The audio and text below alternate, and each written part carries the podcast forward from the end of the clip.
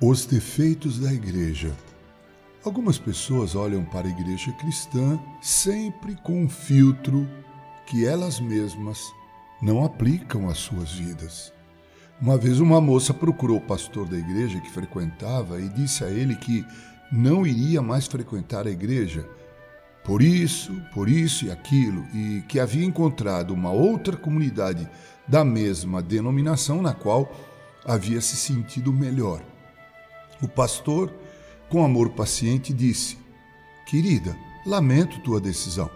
As portas de nossa igreja sempre estarão abertas para poder acolher você quando você resolver voltar. A moça então arregalou os olhos e perguntou: Mas quem disse que eu vou voltar?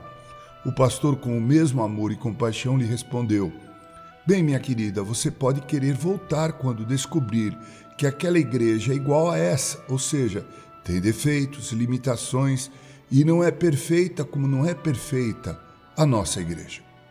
Todas as igrejas locais têm suas limitações. Isso é uma realidade inconteste se considerarmos que ela é o ajuntamento solene de gente que ainda está em processo de aperfeiçoamento.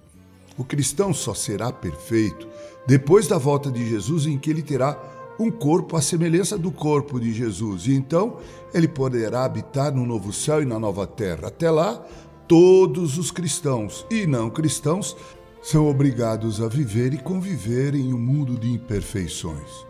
Muitos abandonam a igreja porque se julgam melhores do que os demais membros, mas todos nós temos nossos defeitos e limitações.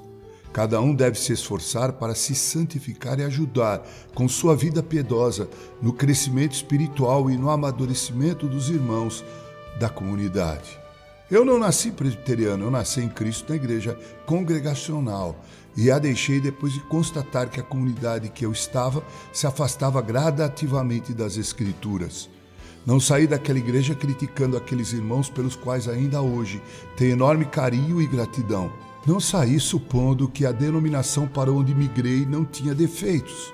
Hoje sou presbiteriano e nessa denominação permaneço enquanto crer que ela prega a Bíblia como sendo nossa única regra de vida, fé e prática, mesmo havendo irmãos, assim como eu, com defeitos.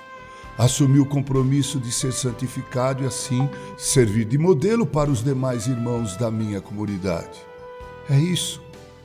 Fique na tua igreja e sirva ao Deus da Bíblia. Com carinho, Reverendo Mauro Sérgio Aiello.